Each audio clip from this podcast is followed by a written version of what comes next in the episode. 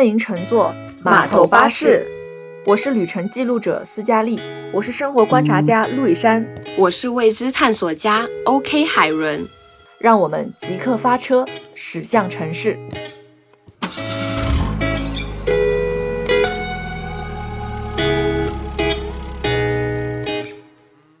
这一年的秋天似乎一下子就到了。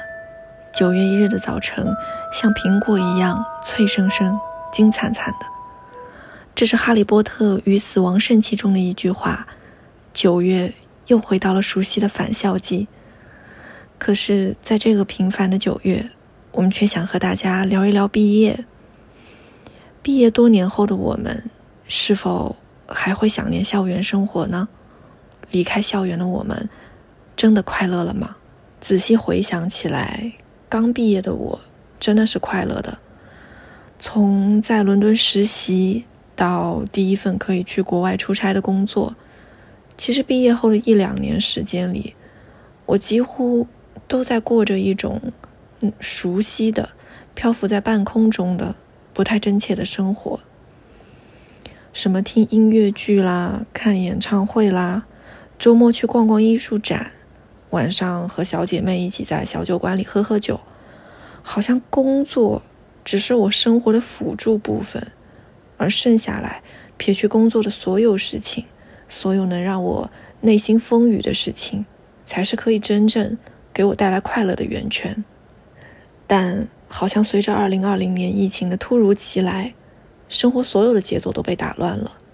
有很多曾经让我快乐的事情，能让我振奋起来的事情，都不知不觉中一点点的消失在了我的生活里。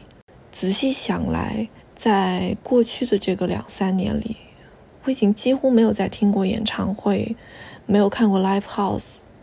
也很少再去看一些展览，哪怕说是去旅游，都是提心吊胆的。很多已经定好了的行程，常常是在出发前可能一两个小时、一两天，突然被告知必须要取消，不能再去了。我们就是这样一点一点在被告知，在被通知，但是生活好像同样在告诉我们，这样的生活应该只是短暂的。一切呢都还会好起来的，但是已经二零二二年的九月了，好像疫情已经过去了三年多，在我的感知里，我其实并没有真正感受到所谓好起来。我偶尔会因为一些事情的出现和短暂的转机改变，会有小小的短暂的开心和暂时的快乐。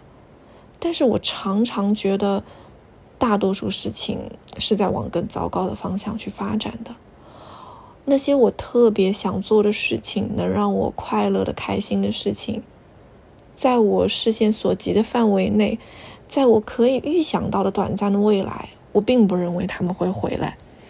而这当中的给我带来的痛苦，我很难去向不了解我的人，或者是所谓。过得很落地、很现实的人，去讲述这些东西对我而言的重要性。现在已经是我毕业的第四个年头了，我突然发现，我开始在某种真正意义上重新怀念校园生活。我也是在今年突然很真实的希望，也很真切的想要说，如果还能有机会的话，我依然希望可以重新回到校园生活。关于我的校园生活，真的有那么值得我去怀念吗？真的有那么多事情想让我回到过去吗？可能有，可能有一部分。我想回到的是一份所谓纯净的、纯粹的、安静的，一个我不会被挑衅和质疑的世界当中去。我其实时常不敢相信我。竟然已经毕业四年了，我始终觉得那些端着咖啡、啃着面包奔向图书馆一待就是一整天的日子，好像还是在昨天。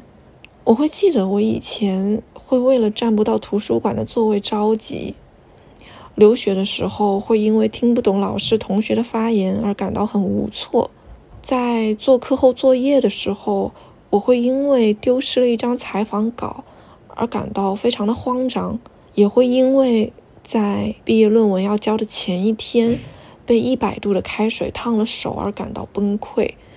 我还能特别特别清晰的记得，在要交论文的前一晚，我一边敷着冰袋，然后一边对着电脑屏幕在上传最后的文件。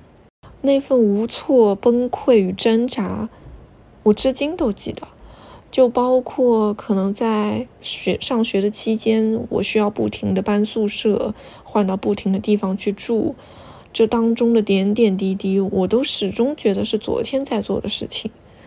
那个时候的很多烦恼，我记得，在那个当下我很崩溃，但是现在看来，我才发现这些都是小事，因为。当你真正走到需要工作的时候，当你真正走到成人社会里的时候，才发现成人社会里的无奈比学生时代来的猛烈多了。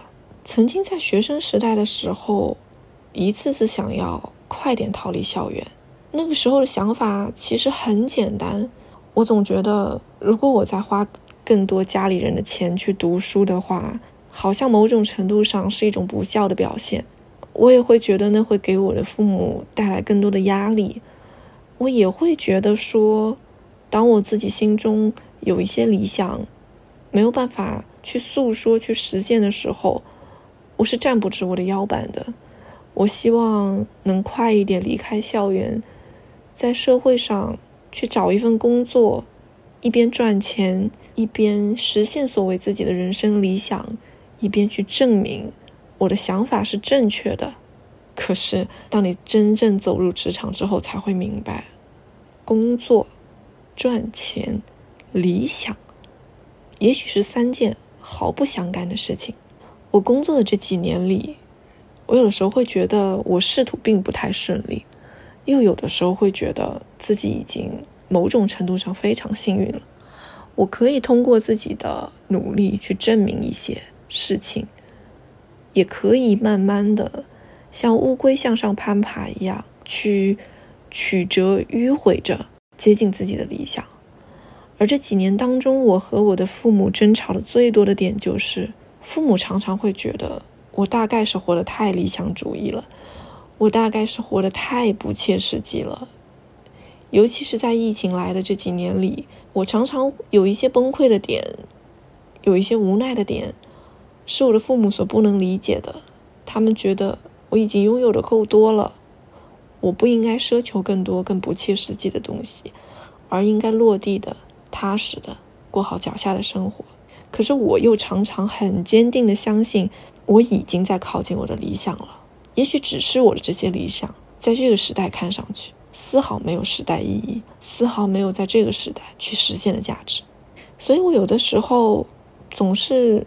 想将我的不得志去归咎于疫情，我想抱怨这个社会对于迟钝的人的不公平，想对于生不逢时表示悲哀。但是我的父亲却可以一次次不厌其烦地教导我，要脚踏实地，要相信未来。即使有时候我近乎要放弃对未来的期待，我会在非常生气、非常着急的时候，和我父母说。也许不是我没有看清世界的本质，而是因为我看得太清这个世界的本质之后，我突然觉得很多事情没有意义了。我不是不相信未来，我相信，我相信事情会好起来，我相信生活会好起来，我相信我也可以好起来。但我突然觉得那些东西都不重要了，都失去了本来的意义。所以我知道很多时局的变换让我不敢再去相信未来。让我残存的一些勇气，在慢慢消失。而当这一切希望都消失过后，我便开始重新怀念校园生活，并猛然惊醒。我迫切的想要回到校园生活。而当把回到校园生活重新纳入我人生中的一段旅程，或者说一个理想之后，我突然觉得如释重负。我突然觉得。生活反而重新燃起了希望，因为我依然相信读书是有用的，而且非常非常有用。我虽然可能走过的路不多，但我也已经走过一些路，而我走过的那些路，我的学识在告诉我，我经历的这些都还不算什么。我知道，这才哪到哪，行万里路，读万卷书。我直到现在才可以刚刚开始感受到信仰的意义、理想的意义，所以，我也没有什么资格站在今天去谈论什么叫失去信仰。所以，我会问自己，我会回过头来再问自己：我曾经的信仰究竟究竟丢在哪里了？还是说，我从来就是把他们留在了校园里，从来从来就没有带出来过？我前段时间突然回想起在大学时候看《肖申克的救赎》，我那时候觉得这部电影非常振奋人心，但是我好像并没有领略到其中真正的意义。而当时过境迁之后，当疫情阻拦了我们远行的步伐，当我们感受到回到人与人可以自然而然面对面相处的时光成为遥遥无期的奢望的时候，我好像反而突然可以感受到那部电影的意义，就是在不知道回归日常、回归正常这样的生活哪天才会到来，在这样的时光里，我要在我的心中默默哼唱曾经熟悉的歌曲，我一遍一遍、一遍一遍又一遍，在我的脑海中去重复放映。并记住自己看过的风景、走过的路、读过的书、行过的山，然后告诉我自己，那些风景我还会再看见，那些我想见的人我还会再遇见，我还有很多很多精彩的故事会发生。我闭起眼就可以哼唱我想唱的歌，我睁开眼也敢面对我的生活。我要坚定的相信，快乐。只是短暂的告别了，但它一定还会再回来的。而我开始去想，如果让现在的我再去给还在念书的朋小朋友们去提一些意见，或者说建议，我到底要说什么呢？我好像说什么都没有办法感受到，都没有办法真正体会，在疫情时代成长起来的这一代孩子，他们痛苦的点。也许他们所要承担的痛苦，远比我想象的更多。我如果告诉他们读书有用，好像显得太过苍白了。我甚至不知道我该如何用站得住脚的立场告诉他们，读书真的有用。但我知道什么都会改变，有一点不变，那就是只有保持勇气，一直一直保持勇气，才是不变的真理。And in the naked light I saw Two southern people, maybe more People talking without speaking People hearing without listening to writing songs that voices never share. No one, no one dare disturb the sound of silence。在我们的话题收集栏写下这个题目的时候，呃，应该是三个月前吧，呃，六月的时候了，刚好是毕业季的那会儿。当时我看到网络上各种都是关于毕业季的一些贴文，呃，每个贴文都打上了和他相关的一些情绪，比如说离别、伤心、不舍，又或者是一些呃开心、憧憬、向往未来等等。然后我转身打开我的朋友圈，呃，也看到几位读研的朋友毕业了。我点开了其中和我一位比较要好的朋友，呃的聊天框，我给他送上了祝福，呃，毕业快乐。在打完这四个字之后，我其实犹豫了，我开始怀疑，真的会毕业快乐吗？因为毕业快乐更像是一个伪命题吧，呃，像是会还会给你附带着一句招呼语，欢迎来到现实社会。毕业不仅意味着学业的结束，嗯，在某种程度上也是一种多元化的复杂象征，呃，如就像哆啦 A 梦的任意门。因为毕业了，我们就像推开一个嗯想象中的新世界，我们以为会很新鲜或者是很美好，但是恰恰的就是想象和现实都是两个对立面。同时，在想毕业是否真的快乐的时候，我有想过回忆自己当时候的一个情绪。刚毕业的时候，我想大家应该都是快乐的，因为大家可能都怀揣着那种闯天闯地闯世界的豪情壮志嘛。然后每个情绪应该都充斥着兴奋和激动，但随着就是找工作的困难，然后可能面试上又处处碰壁，又或者工作的内容不尽人意，呃遇。呃，或者遇到职场上的一些阿谀奉承、尔你我诈的一些情况，然后发现毕业好像不太快乐了。很多人说，这条是否快乐的界限，很大程度其实取决于你能否可以找到一份呃令自己合适且满意的工作。嗯，我还蛮赞同这个观点的。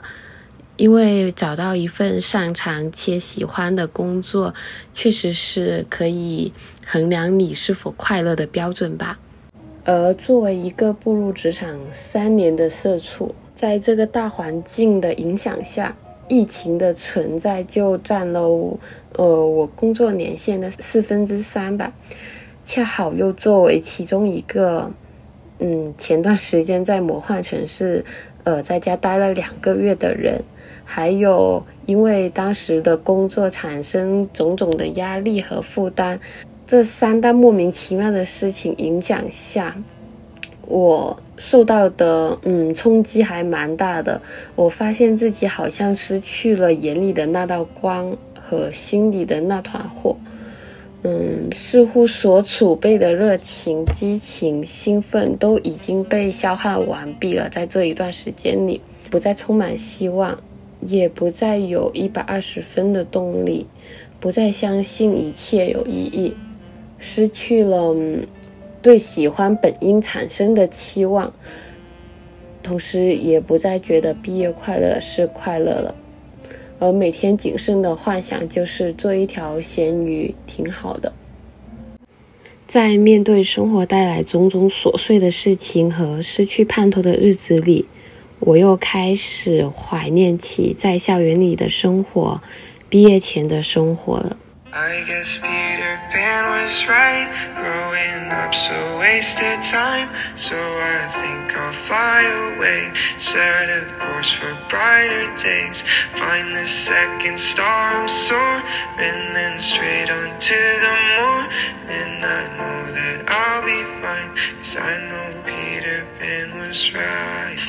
人普遍都是缺乏安全感的， 在无望、没有盼头的日子里，总是想抓住点什么。在回忆的时候，我也想分享下，嗯，我所记得的一些毕业场景吧。幼儿园的时候，园内是有办毕业会的，我还记依稀记得一群小朋友聚在一起拍的合照。记得自己是站在第三排右边的位置，然后我就毕业了。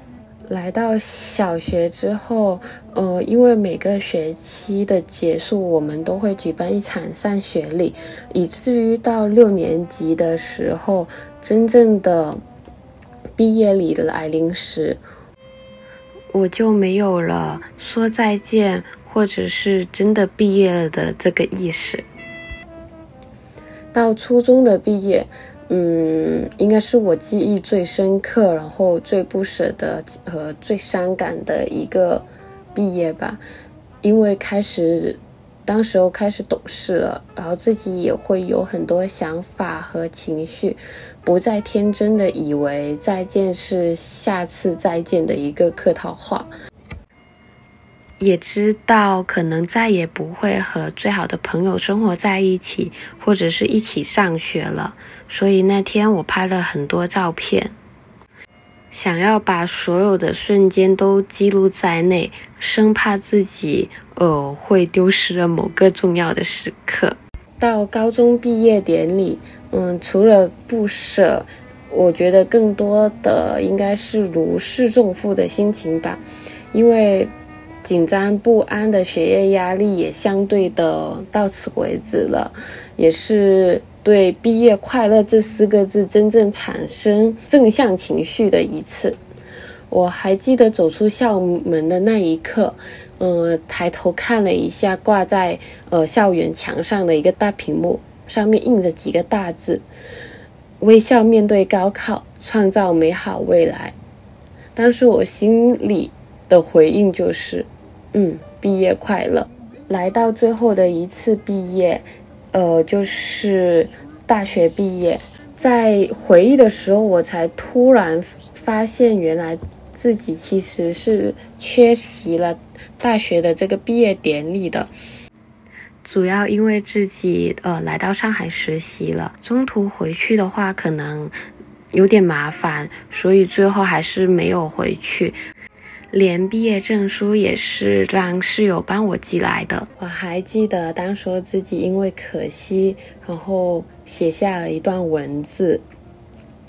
深知是有瑕疵会更特别的说辞，但仍有些遗憾没有跑最后的过场。可能没有正式的告别是再见最好的预告。祝你我前程似锦，也愿各位万事如意。干杯！写完这段文字的时候，才发现我们总以为毕业是遥遥无期的，但是其实一转眼就已经各奔东西了。所以其实以为还会再有的一些快乐出游，或者是通宵探讨，或者一起吃饭、上课的这些，可能也会随着时间的流逝而跟我们说再见。各位找个位，这是你的开学礼。往前看，想象带着四方武士多美丽。先交过难和学费，先不会来年失礼。明天总会是个新学期，终身制。一边听着歌，一边翻着老照片，呃，想起一段又一段的时光。翻到这一张照片是二零一零年的。第一，那时候是初中的第一学年结束，我和阿同学也成为了很好的朋友。我们在宿舍门口做了个纪念。第二张照片是二零一一年的校运会，我记得是我记忆中最开心、最开心的一次校运会吧。合照里的大家都做着一个假装是 Superman 的一个手势，然后。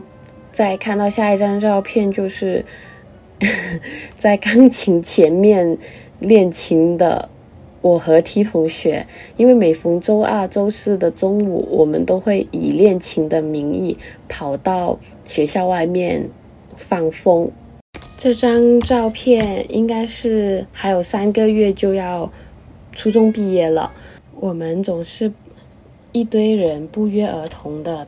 呃，去小林金吃饭。如果你们还记得这家餐厅的名字的话，我们总是占用了人家最大的桌子，然后还让店员帮我们拍了唯一的一张集体大合照。这一张已经是高中的时候了，呃，日期应该是十二月五号，没有记错的话，因为是学校的嘉年华活动。我们摆摊赚了一大笔。宿舍的六个女生，我们都在摊位上比着自以为很酷的手势。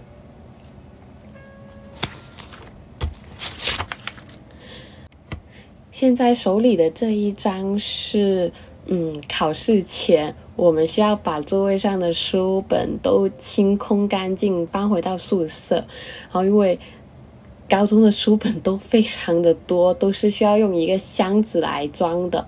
当时我搬不动，但一位 L 姓的女同学帮我搬起了箱子，然后在前面走着，我拍下了这张照片。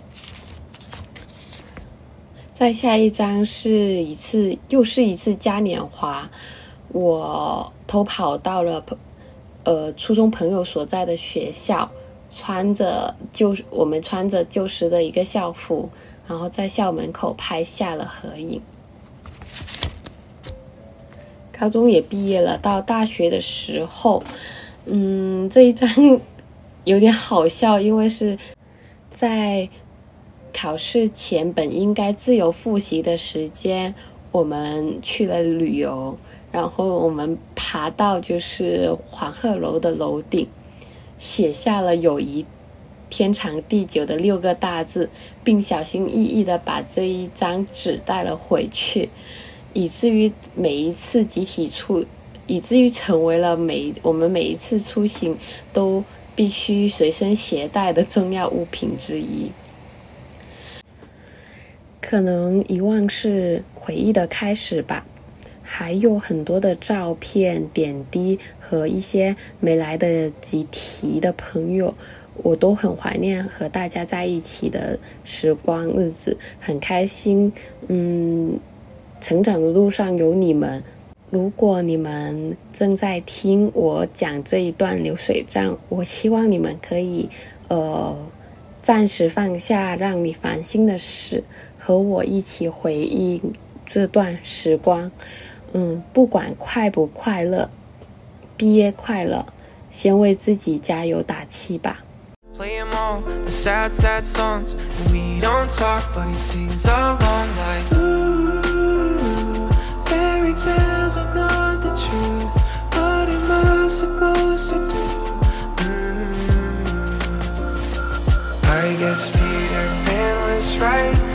growing up so wasted time so i think i'll fly away set a course for brighter days find the second star i'm soaring then straight on to the more then i know that i'll be fine cause i know peter pan was right 又是一年开学季每当看到那么多充满活力与朝气的孩子们结伴跑进校园的时候总会一次次的感叹原来自己已经毕业那么久了，原来自己早已不是那个放肆追梦的少年了。仔细数了数，已经毕业四年十个月了，很庆幸自己能够拥有两次毕业的机会，一次是在南京参加的本科毕业典礼，还有一次是未能再次踏上英格兰的土地而错过的研究生毕业典礼。南京那次是初入社会的成长，英国那次是寻找勇敢的捷径。毕业两次，快乐两次，却让人怀念无数次。说来也怪，明明毕业那么多年了，却总是梦到自己在考场中争分夺秒写题目，搞不懂物理化学的复杂公式，或者和教室小伙伴嬉闹听 MP3 被抓包的场景，就好像潜意识在时刻提醒自己：陆一山，你已经奔三了，你要像个成年人一样潇洒的、艰难的生活啊！是啊，路易山，人不能总是待在校园这样的港湾里安然一辈子吧？得要在这个残忍的社会里学会升级打怪，学会处事淡然。可能是毕业的太匆忙，也有可能是背诵的公式还没有懂得如何转化为实战经验，就被无情的推上了社会这条加速的轨道，只能从几个调休来的假期里喘口气，大口呼吸，可还没喘够。就不得不赶往下一趟远航的列车。我时常纳闷，那些和我坐在一个教室的同学们，他们什么时候学会了理财？什么时候学会学会了恋爱？什么时候学会了职业规划？又什么时候学会了发财？明明这些内容都不是课本上教授的，怎么感觉步入了社会，大家都是天赋异禀，无师自通？如果有机会，我一定还要去读书。这是我刚毕业第一年说的最多的一句话。我想象着，如果重回校园，应该就没有那么多的困扰和烦恼了吧？一头扎进书本里，只有几段简单的关系去维持，不用在意复杂的人际关系。现在回想起来，校园生活中最让人怀念的就是大把的时光和肆意追梦的自由。大学的时候喜欢演唱会，就偷偷跑去北京和斯嘉丽看了韩流拼盘演唱会。那一次没敢告诉父母，甚至连朋友圈都屏蔽了他们。后来也偷偷跑到上海看演唱会。我更佩服的是那一次的行为。买完票之后，居然鼓起勇气和老妈坦白了这件事情。虽然电话那头的老妈训斥了我一顿，但在挂掉电话的那一刻，觉得自己变得更勇敢了，有一种如释重负的感觉，感觉会去突破自己的底线，做一些从未想过的事情。我记得那次来上海看演唱会的经历也是蛮奇妙的。演唱会本身的精彩程度肯定是无需多讲的。我和斯嘉丽为了省钱，住在了市中心较为偏僻小道的一个汉庭酒店里面。白天被塞小纸条，晚上被喝醉的人疯狂敲门，也算是第一次以大人的身份住在外面享受生活了。大学和研究生应该算是追星最疯狂的时期了吧？除了各地跑的演唱会，各种综艺电视剧都是一集不落，挑灯熬夜的追完。记得当时迷上了尼坤。觉得这就是未来的择偶标准。他弹琴的样子太令人着迷了，甚至在大一的时候，拜托妈妈买了一台钢琴回来，开始零基础学习钢琴，学了大半年，野心勃勃的在大学附近找了钢琴兼职，教小朋友最基础的钢琴课程。现在想想，简直就是误人子弟，毕竟五线谱都还没有搞明白，还敢去教小朋友？当然了，最后还是放弃了钢琴。偶尔回家，心血来潮的还是会弹那么几下。待在校园里的日子，可以不用因为饭菜太贵而悲伤，也不用因为吃什么而纠结。全国各地的美食香气扑鼻，平均十块钱就就可以吃到，平均十元的饭就可以绝对管饱。如果想要加餐，可以来一份十三块钱的酸菜鱼，加一份五毛钱的米饭。鱼肉鲜嫩肥美，再挖一勺米饭，蘸上酸菜鱼汤，满足感和美味感直接令人上头。虽然怀念校园生活的点点滴滴数不过来，但是也会有那么几个校园小疙瘩，会让人觉得青春并不会那么完美。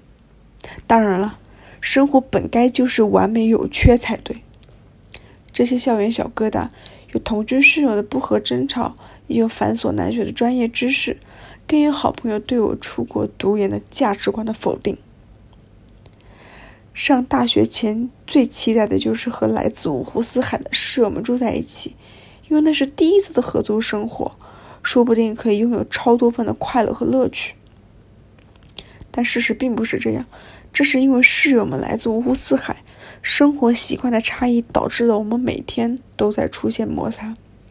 比如说，凌晨两点的鼠标键盘声，厕所垃圾基本不收拾，凌晨五点叫醒沉睡的我，就因为需要我起床来关一个空调，还因为我想要出国读书，遭到了室友的质疑。出国读书没有用吧？那个学历被中国认可吗？中国回国之后不还是需要继续找工作呢？何必呢？折腾。那些话就像刀割一样，阻拦着我们之间的情谊和室友关系。甚至有一次，我在自己的床上看书，好朋友瞪大了双眼质疑我：“你为什么要看书啊？我们这个专业看书有什么用呢？不还是得靠实操吗？”我当时真的被他的话问懵了。我为啥要看书？我因为对这个书有兴趣，所以就读了呀，哪里有为什么？不知道从什么时候起。在我们那个大学读书就成了异类。其实毕业之后，反而没有那么多心思静下来去看书了。所以大三、大四那段时间，我选择白天待在图书馆刷题，晚上十点多回到宿舍直接睡觉，省去了不必要的社交和同学们之间的寒暄。觉得一个人清静的生活也蛮好。这也促使了我在英国读书的时候，坚持一个人住的决心，宁可一个人的孤独，也不要一群人的狂欢。所以就出现了另外一个场景：大学的时候结伴上课也成了我最不愿意怀念的一个点，就包括为了宿舍的人待在一起，我们连前期选课都是一样的，这导致了就算吵了架，也要在课堂上尴尬的相见。曾经有很多次，我们坐在教室的各个角落。却在背后数落着彼此的不是。现在想想也是非常的幼稚和无聊。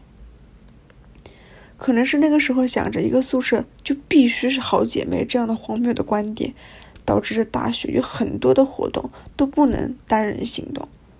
中国群居式的捆绑习惯在我这里真的不太合适。不过啊，说了这么多，校园生活的好也罢，不好也罢，全部都已经是过去式了。现在的自己。也完全是一个无情的打工人，两点一线，朝九晚九，俨然已丧失了对生活的向往和乐趣。带着这份丧气，规划着自己都看不懂的职业生涯，似乎是一个笑话。职场如战场，这是前辈们送给我最多的一句话。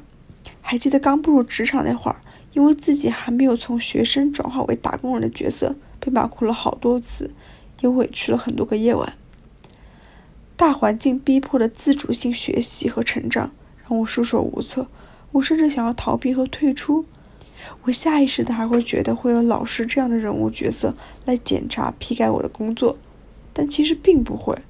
所有工作生活都要自己承担一切的责任。如果我是这个项目的统筹者，那我就得有三头六臂、面面俱到，不可以在任何地方掉链子，也尽量不要在关键的时候倒下。也正是因为这份推动力，让我收获了自主性的学习能力。现在有的技能最好都会一点，然后干起活来才能得心应手，才能更有底气一些。当然了，也因为这些小技能的加持，会有一些同事想要偷个小懒，直接把工作扔给我。如果这种好人好事发生在学生时代，我会爽快的答应。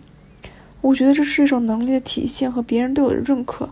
但现在，我可以勇敢的拒绝和说不了，因为我不想花费自己工作外的时间去内耗自己、取悦别人，反而是愿意花更多的时间去寻找自我、去追寻自我。虽然这些问题空泛又难搞，但每一次想通一点点，就会觉得生活又明亮了一些。还记得之前斯嘉丽说我是一个贪家的人，我觉得形容的非常贴切。步入职场以后，感悟最深、失去最多的就是和家人相处的时间。上大学那会儿，因为离家较近，随便某个周末就可以溜回家，吃吃爸妈做的饭菜。可一旦工作了之后，生活就像是旋转的陀螺一样，一刻都停不下来，还得要凑上长假，避开工作，才能安心回个家。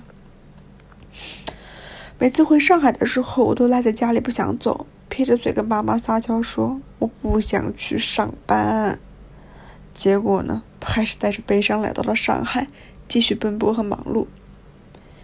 其实，随着爸妈和自己的年纪增长，开始越来越不信“相聚的时间会变多”这句话。所以现在的我，基本隔一天都会给他们打个视频，看看他们是否健康啊，有没有想我啊。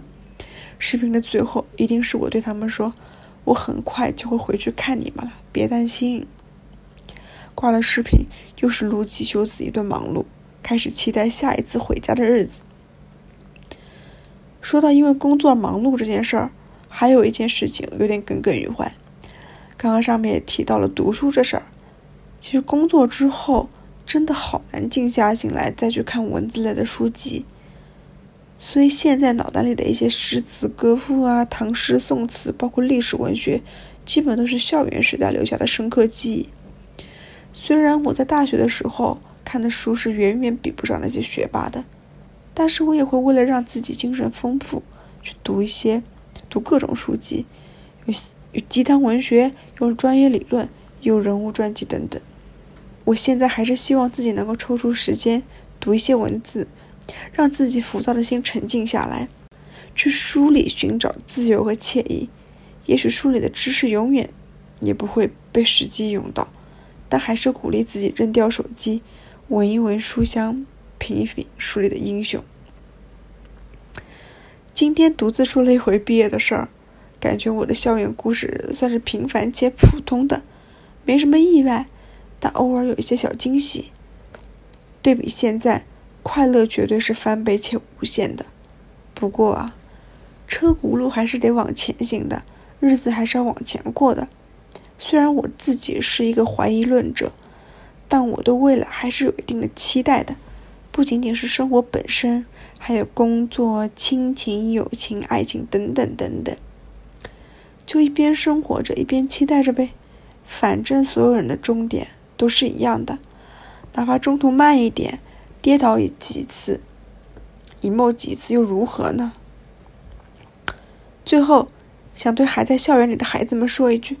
你们不一定非得长成玫瑰，你们乐意的话，做茉莉，做蔷薇，做无名小花，千千万万都可以。只要你不丢失自我，全力以赴就行。你们所期待的未来就是现在。希望你们所有人都能够快乐毕业，不留遗憾的毕业。好啦，陆羽山的毕业快乐自述到这里就要结束了，感谢大家的倾听。我们下期码头巴士见啦！I'm gonna get super lit. Only way to get over it. Now that you done me dirty, done me dirty, yeah. I gotta get super lit. gonna get super lit, super lit.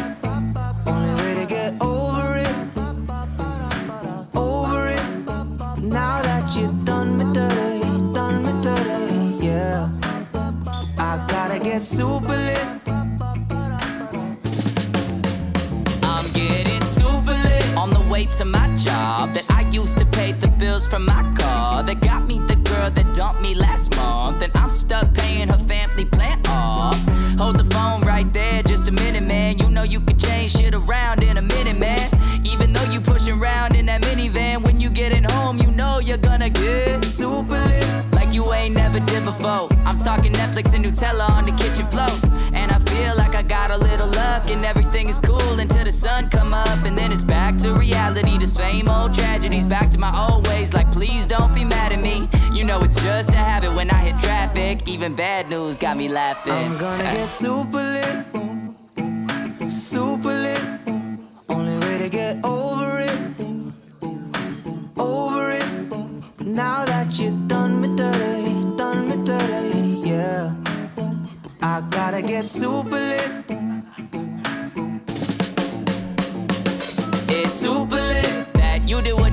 Me. Cause after what you did to me, I don't gotta pretend to be. Super lit. I could be whatever I want, with whoever I want, do anything that I want when I'm super lit. Breaking down Doritos on my mac and cheese in the kitchen whipping Martha recipes. And with negative lit. energy will never get the best of me. And you'll never get the rest of me. Now I'm super lit. Hey. We gonna get super, super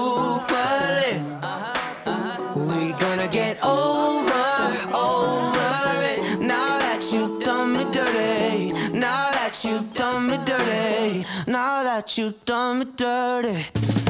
Come on. Let's all get super lit. Hey, we're gonna get super, super lit. Hey, so we can get over, over it. So we can get stupid, super lit. Again and again and again.